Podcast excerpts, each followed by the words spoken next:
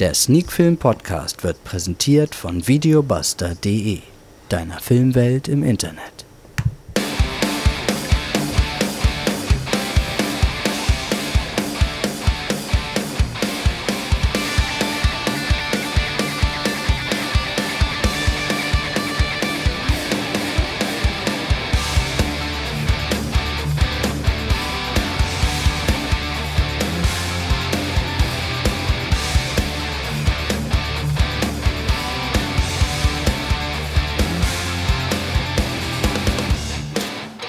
Sneak Film Podcast 147 und erneut gibt es heute drei Filme. Wir besprechen The Tunnel, Camgirl und Trauma Center.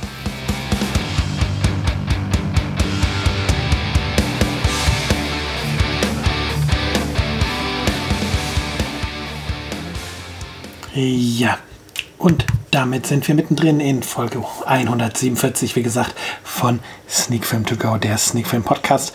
Wie immer präsentiert von Videobuster, deiner Filmwert im Internet. Und ja, es scheint ein bisschen zur Gewohnheit zu werden, dass im Podcast mehr als ein Film besprochen wird. Und bereits zum dritten Mal in Folge gibt es in dieser Folge ein Dreier Pack und da haben wir, wie im Intro zu hören war, die Filme The Tunnel, Camgirl und Trauma Center.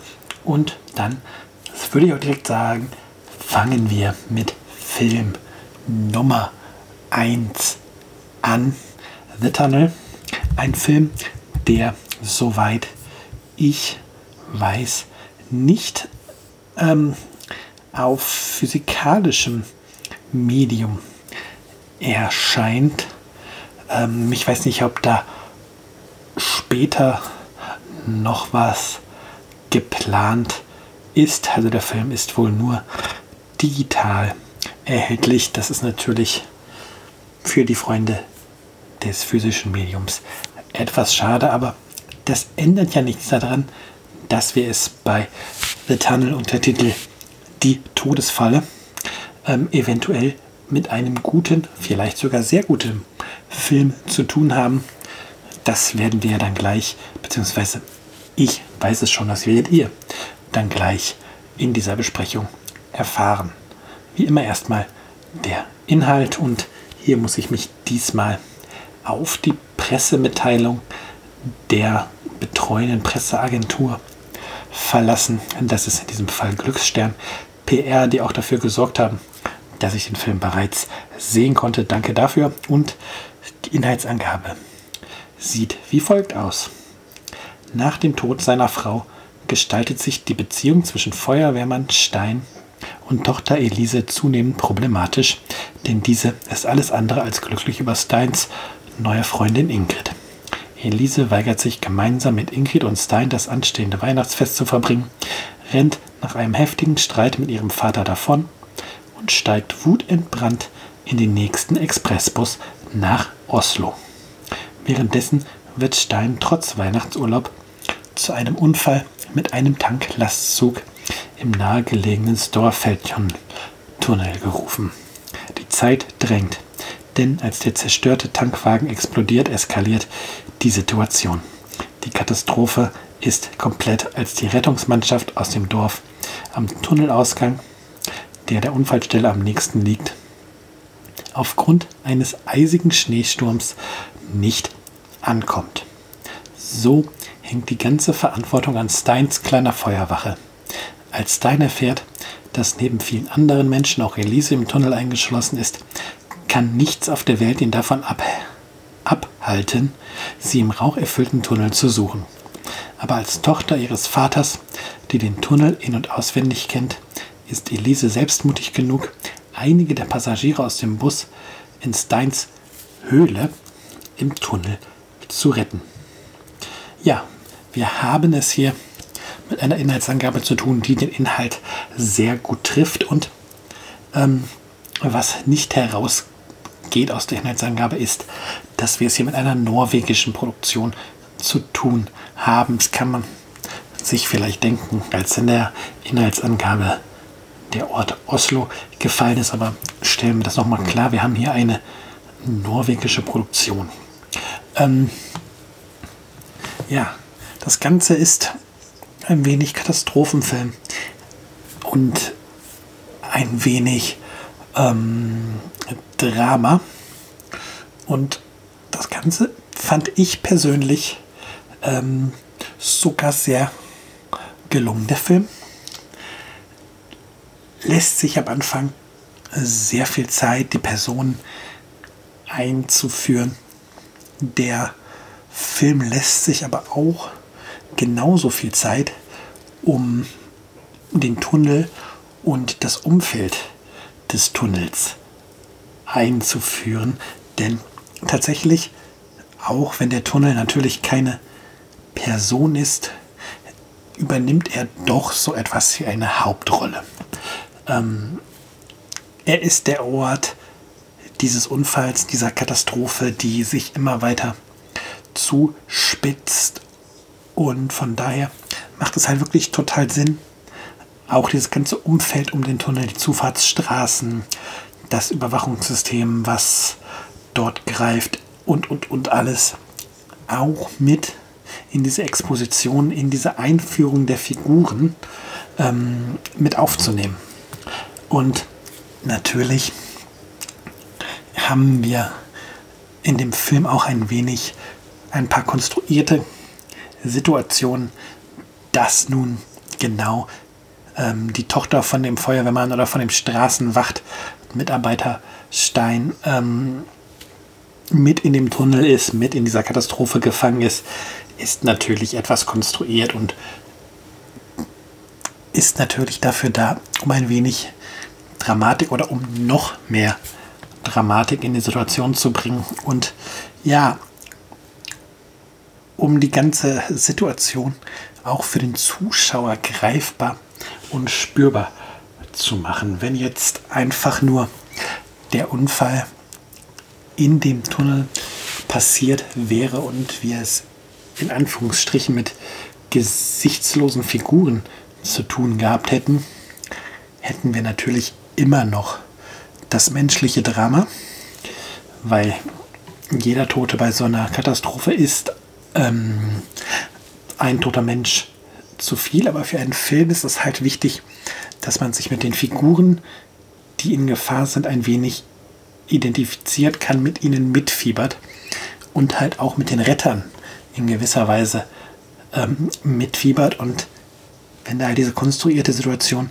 nicht gewesen wäre, würde der ganze Film wahrscheinlich eher wie eine Nachrichtensendung vielleicht wirken, wo man zwar sieht, wie eine Gefahrensituation gelöst wird, aber man fiebert halt mit den Figuren nicht so intensiv mit, wie das halt in so einem Film passieren kann, wenn ja das Privatleben der Figuren bekannt ist, die, die Zusammenhänge der Figuren, wie sie, wie ihre sozialen Konstrukte sind, etc. etc. Von daher ist es völlig in Ordnung, dass wir hier diese konstruierte Situation haben.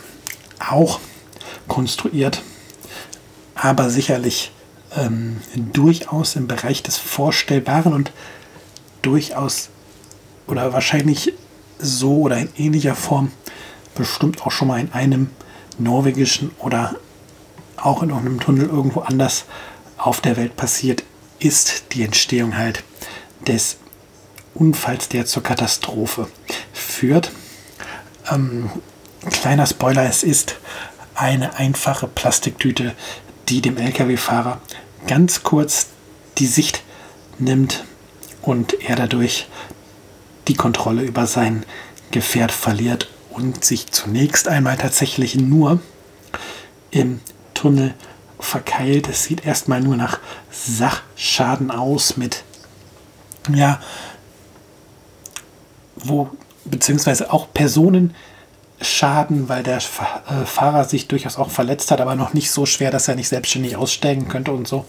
Aber es ist halt erstmal gar nicht ersichtlich, ähm, dass es zu dieser Explosion kommen wird, weil ähm, das Leck, was zur Explosion führt in dem Tanklastzug, gar nicht auf den ersten Blick sichtbar ist. Und ja, natürlich, auch das ist ein wenig der Dramaturgie geschuldigt, dem Spannungsaufbau geschuldet, den man braucht, um so einen Film machen zu können, um so einen Film auch so zu inszenieren, dass man als Zuschauer ähm, dranbleiben möchte.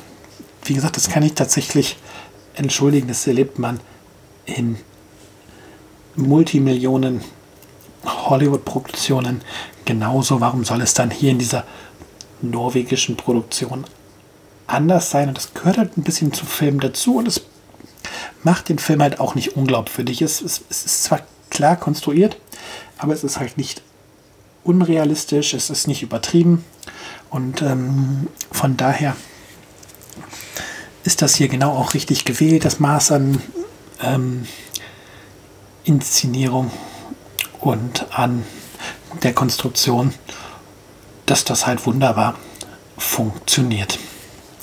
Was auch wunderbar funktioniert, sind tatsächlich die ähm, Darsteller.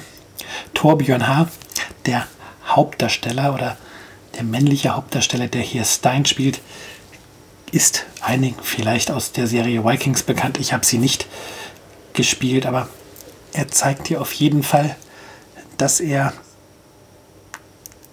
super gut in diese Rolle passt. Dieses, diese Erfahrung, die er mitbringt, die er am Anfang des Films auch seinen jüngeren Kollegen mitgibt, diese Ruhe, die er tatsächlich immer noch hat, wenn er in die Gefahrensituation ähm, hineingeht, aber auch dieses irrationale, instinktive Handeln, wenn es plötzlich darum geht, seine Tochter zu retten, all das ähm, bringt Thorbjörn H. wirklich sehr gut rüber.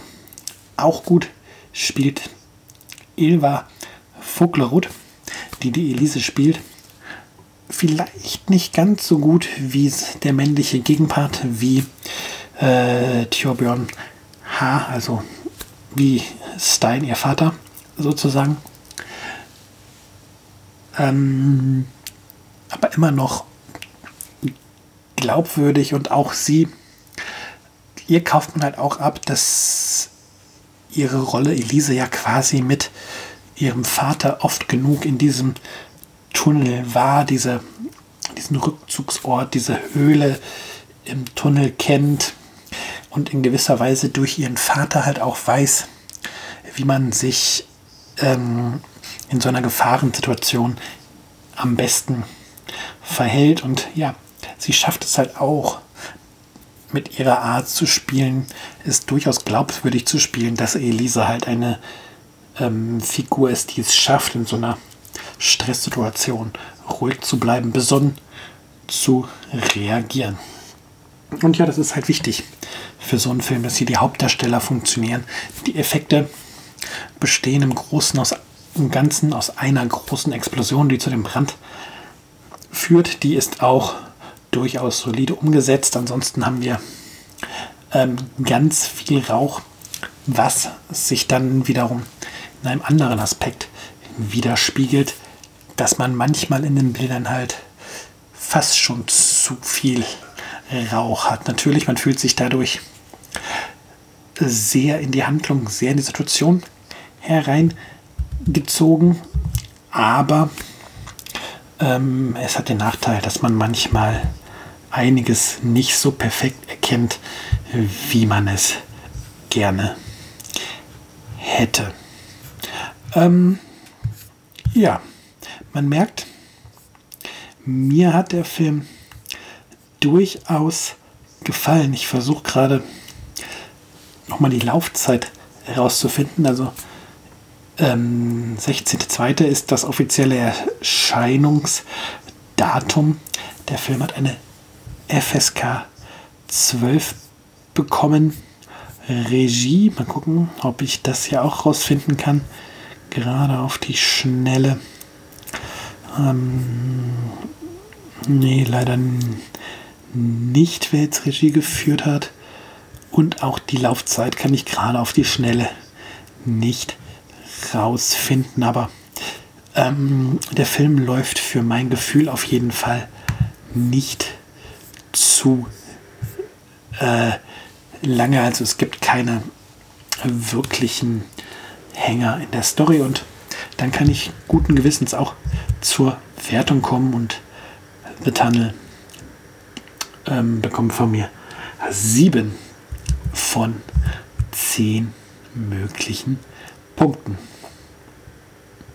Kommen wir zum zweiten Film ähm, einer DVD-Premiere, wenn ich da nicht falsch informiert bin, die momentan für den 26. März 2021 geplant ist und zwar tatsächlich nur als DVD. Hier ist keine Blu-ray momentan angekündigt und zwar geht es um Camgirl, einen amerikanischen Film aus dem Jahre 2020 mit einer FSK ab 16 Jahren. Genre ist Drama und Love Story. Regie hat Ben Hosey geführt. Mit dabei als Darsteller haben wir Peter Weck, Julia Fox und auch der Regisseur Ben Hosey ist vor der Kamera zu sehen. FSK 16, circa 86 Minuten. Und hier hat Videobuster folgende Inhaltsangabe auf ihrer Seite stehen.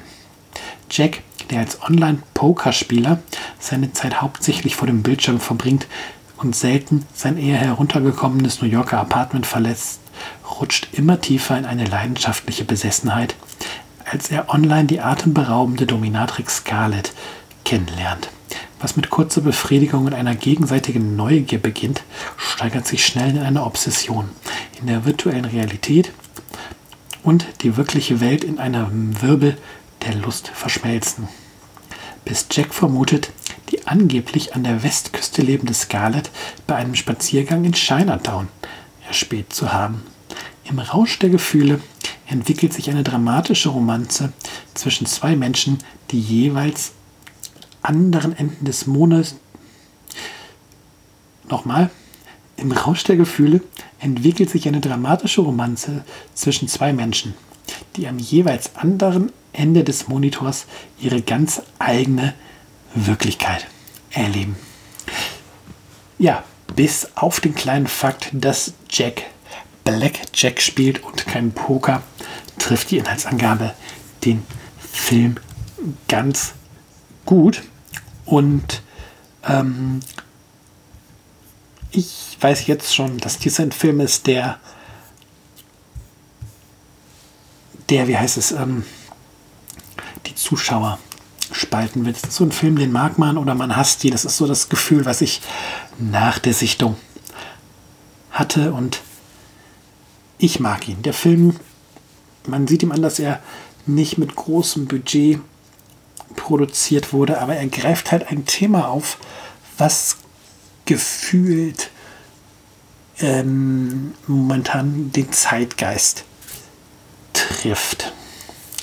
Ähm, man sitzt zu Hause vor dem Monitor und ja, man isoliert sich tatsächlich, oder das Gefühl ist, dass sich die Gesellschaft immer mehr isoliert, natürlich jetzt mit Corona nochmal deutlicher, aber dass halt trotzdem auch sehr viele Menschen sich immer mehr isolieren, ähm, soziale Kontakte online gepflegt werden, in sozialen Medien, auf Facebook, Twitter und was weiß ich wo. Und da ist es ja auch nur natürlich, dass man, wenn durch das Internet die digitale Lust so leicht verfügbar ist, man eben auch seine sexuellen Gelüste vor dem Monitor ähm, befriedigt. Und ja, natürlich, wenn es dann mit einem Camgirl auf irgendeinem Sex-Chatting-Videoportal ist, dann endet das natürlich nicht in echtem Sex, sondern in der Selbstbefriedigung. Das zeigt der Film halt auch sehr deutlich. Und ich denke, dass da sich schon die Geister dran scheiden werden. Für die einen ist es fast schon zu viel Porno, obwohl eigentlich nicht wirklich Geschlechtsakt, Geschlechtsakte gezeigt werden. Und ja, die anderen werden in Camgirl Kunst erkennen. Und ja, für mich ist es tatsächlich die Kunst, die durchkommt.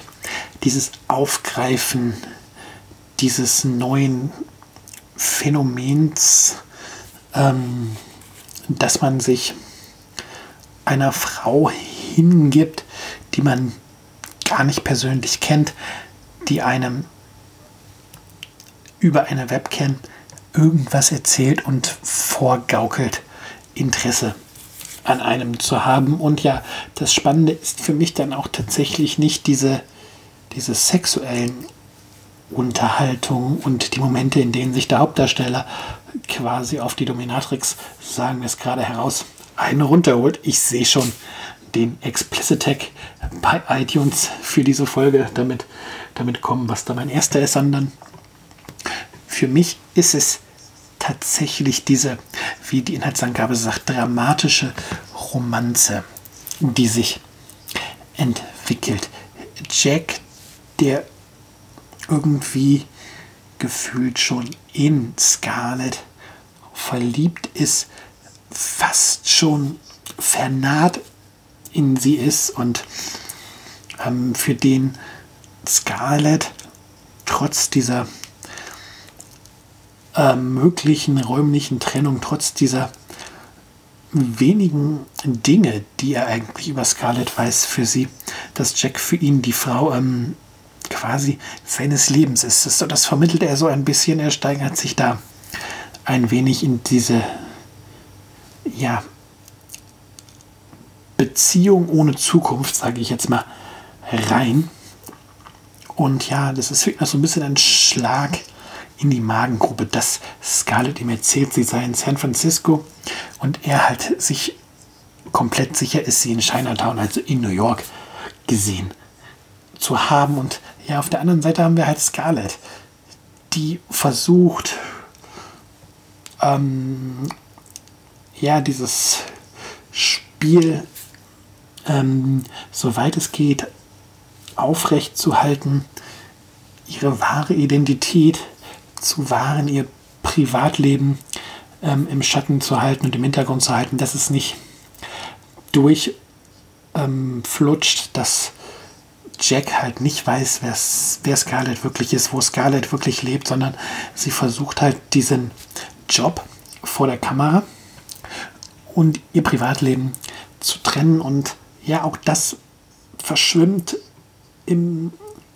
im Laufe des Films immer mehr. Scarlett fängt im Laufe des Films auch irgendwie an, in gewisser Weise Interesse an Jack zu gewinnen. Ähm, da scheint dann eine Unzufriedenheit mit ihrer Beziehung, die sie führt, und sie führt tatsächlich, es ist auch wieder mal ein kleiner Spoiler, Entschuldigung dafür, sie führt tatsächlich eigentlich im Privatleben noch eine ähm, Beziehung und ist eben nicht diese Single-Domina vor der Kamera, die sie vorgibt zu sein. Ähm, da kommen ihr Zweifel auf, ob das alles so richtig ist.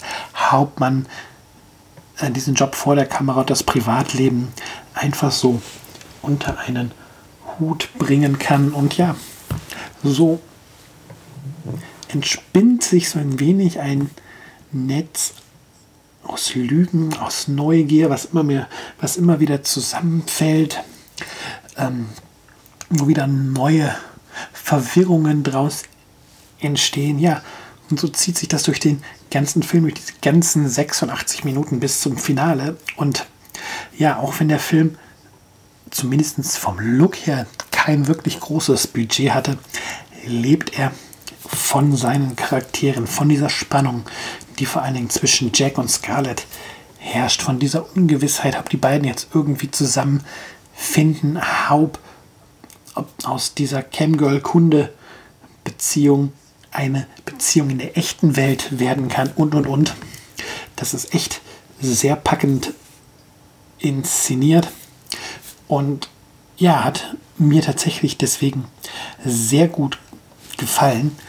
Ähm, zumal der Film versucht und das ihm eigentlich auch gelingt, das Ganze ohne übertriebene Hektik, ohne übertriebene Dramatik zu machen.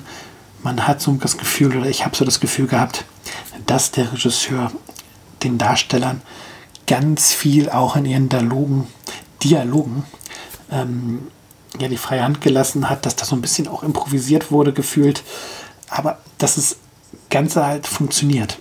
Und das Ganze funktioniert halt, weil auch die beiden ähm, Hauptdarsteller, beziehungsweise der Hauptdarsteller und Hauptdarstellerin, also Peter Weck und Julia Fox, wirklich gut miteinander harmonieren. Und ja, so ist es ein Film, auf den man sich einlassen muss, wo ich jetzt schon weiß, dass ganz viele von dem Film enttäuscht sein werden, weil der Film halt auch nicht alle Fragen mit der Holzhammer-Methode ähm, beantwortet. Aber wenn man sich darauf einlässt, wenn man ein bisschen auch über die Situation selber nachdenkt und bereit ist, darüber nachzudenken, bekommt man hier einen ganz wunderbaren kleinen Film. So einen kleinen Geheimtipp, den ich einfach mal jetzt euch an die Hand geben möchte. Und deswegen kriegt auch dieser Film sieben von zehn Punkten von mir.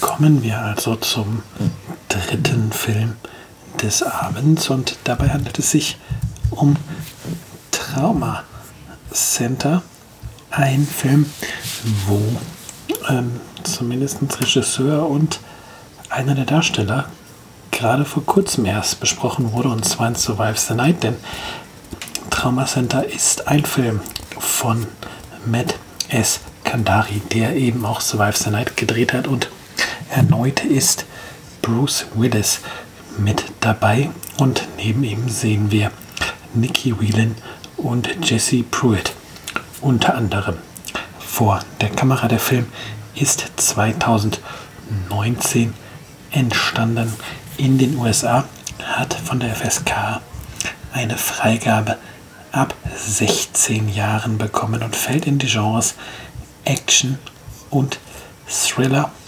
Auf Blu-ray läuft der Film circa 87 Minuten und folgendes schreibt Videobuster als Inhaltsangabe auf ihrer Webseite. Detective Steve Wakes hat Rache geschworen und setzt alles daran, den Mord an seinem Partner aufzuklären. Dafür schließt er sich mit der Zeugin Madison Taylor zusammen, die nach einer Schießerei ins Krankenhaus eingeliefert wurde. Die Kugel in ihrem, die Kugel in ihrem Bein ist das einzige Beweisstück, um die Täter zu überführen. Um Madison besser beschützen zu können, verlegt Wakes sie eigenmächtig auf die Isolierstation. Doch das hält die Verfolger nicht auf. Ein tödliches Katz-und-Maus-Spiel beginnt und Wakes schlimmste Befürchtungen werden wahr. Ähm, ja. Tatsächlich ist diese Inhaltsangabe nicht so wirklich komplett richtig.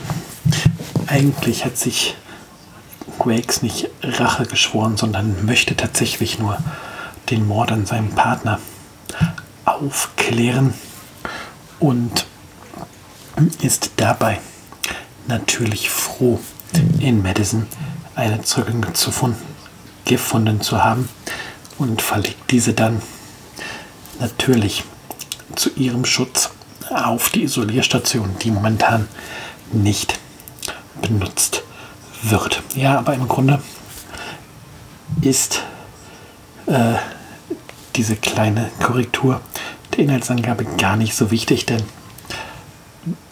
bei Trauma Center steht die Story gar nicht so im Mittelpunkt. Und auch der Thriller-Faktor ist gar nicht mal so hoch. Vielmehr haben wir es mit einem ziemlich klassischen Actionfilm zu tun. Das Cop-Thema und auch dieses korrupte Cop-Thema wurde irgendwie auf einen klassischen Actionfilm einfach aufgesetzt. Wir haben also Madison im Krankenhaus und die Eindringlinge in Form von korrupten Cops, die versuchen, Madison aus dem Weg zu räumen. Und ja, Bruce Willis ist so ein bisschen das Bindeglied. Er ist nicht mit im Krankenhaus, wenn Madison im Krankenhaus ums Überleben kämpft. Seine Figur Steve Wakes macht er außerhalb so ein bisschen, nennen wir es mal, Papierkram. Und ähm, ich glaube, dass Matt Eskandari einfach einen zugkräftigen Namen brauchte, um seinen Film zu vermarkten und ja, deshalb vielleicht auf Bruce Willis gekommen ist und ja, tatsächlich auch bei mir hat der Name Bruce Willis gezogen und Bruce Willis hat quasi das Interesse an diesem Film geweckt. Und ja, wie gesagt, es ist halt ein Actionfilm. Die Action ist in Ordnung, ist jetzt aber nichts, was groß in Erinnerung bleibt. Die Story ist dünn, die Story ist ja aufgesetzt und ja, das merkt man leider auch. Da kommt halt nicht so richtig das mit Fiebern auf, was eigentlich so ein Actionfilm braucht. Im Grunde Madison ist mir als Zuschauer relativ egal. Man bekommt zwar kurz ihre Vorgeschichte, ihre Familiengeschichte präsentiert, aber eigentlich ist mir als Zuschauer egal, was mit ihr passiert. Das gleiche gilt für die Schurken, die blass bleiben. Ja, und Steve Wakes, also die Rolle von Bruce Willis, ist eben auch nicht gut geschrieben, sodass man das Gefühl hat, dass man hofft oder dass, dass er jetzt ins Krankenhaus zurückkehrt und Madison irgendwie helfen kann. Ähm, ja, alles sehr dünn, mit wenig Substanz und ein Film, der halt so dahin plätschert und wo man sich am Ende tatsächlich ein wenig fragt, wie es Bruce Willis in diesen Film geschafft hat. Dennoch, Trauma Center ist nicht irgendwie der total Ausfall. Er ist nicht billig produziert. Wir haben es hier nicht irgendwie mit einem C-Movie zu tun, wo uns dann im schlimmsten Fall auch noch drittklassige CGI-Effekte den Spaß verderben. Wir haben es hier schon mit einem hochwertig produzierten Film zu tun, der aber einfach an der Umsetzung scheitert. Man hätte einfach ähm, eine, eine Story erzählen müssen, die man nicht ungefähr gefühlt schon millionenfach gesehen hat und ja, man hätte mehr Zeit ähm, in die Charakterentwicklung stecken müssen, damit man hier einen packenden Film bekommt. So ist es ziemlich belanglos, teilweise sogar ein bisschen langweilig und jetzt tatsächlich kein Film, wo ich sage, wow, heute läuft nichts im Fernsehen, heute ziehe ich mir Trauma Center rein. Es ist so, ja, ich habe ihn gesehen, okay, jetzt kann ich ihn auch vergessen und ja, wirkt jetzt vielleicht im Gegensatz zu den eher ausführlichen Besprechungen der anderen beiden Filme dieses Podcasts ziemlich kurz, was ich zu Trauma Center zu sagen habe. Aber es gibt einfach nicht viel mehr zu sagen, weil die Story nicht mehr hergibt. Ja, über die Charaktere, über die Schauspieler haben wir geredet. Von daher kann ich hier direkt zur Wertung kommen. Und da gibt es von mir vier von zehn Punkten. Also leider der schlechteste und schwächste Film des dieswöchigen Filmtrios. Ja, es gab also tatsächlich auch diese Woche wieder drei Filme. Keine Ahnung, ob das in der nächsten Woche auch so sein wird. Was in der nächsten Woche allerdings sein wird, ist, dass eine neue Folge erscheint. Dann Folge 148. Hört rein, wenn es soweit ist. Ich hoffe, ihr hattet ein bisschen Freude auch an dieser Folge. Und ja, wenn ihr den Podcast und mich ein wenig unterstützen wollt, geht bitte mal auf iTunes und lasst mal eine Bewertung da. Das erhöht die Sichtbarkeit dort ungemein und es sorgt dann im Umkehrschluss nochmal dafür, dass noch mehr Leute diesen kleinen Podcast hören können. Dann würde ich sagen, sind wir durch mit der heutigen Folge. Wie gesagt, habt eine schöne Woche und wir hören uns dann nächste Woche wieder zur neuesten Folge von Sneak Film To Go, der Sneak Film Podcast.